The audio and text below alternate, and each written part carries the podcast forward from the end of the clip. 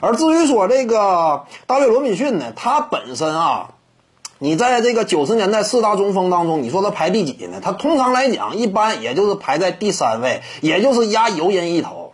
因为大卫罗宾逊呢，他虽然说也拿过最佳防守球员，同时呢又拿过得分王。你像这样一种实力和级别呢，本来应该说更强的，但是很无奈，九十年代另外那两位奥尼尔和奥拉祖旺呢，他明显是盖过这个大卫罗宾逊的。奥尼尔不用提了，拿了三两冠嘛之后，跟随热火队又夺得了一座总冠军。本身呢，赛场表现以及这样一种硬荣誉都超过大卫罗宾逊。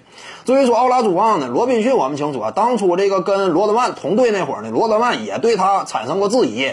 说在季后赛当中呢，他面对奥拉祖旺的进攻呢，他都有点瑟瑟发抖，都不敢上前。确实这样，我要是没记错的话，在这个一呃一九九五年 NBA 西部半决赛还是西部决赛，我有点记不清了。当时呢，大卫罗宾逊面对这个这个奥拉祖旺，那可以说是彻底被对方完爆。当时奥拉祖旺场均应该是砍下三十五点几分，而且命中率接近六成。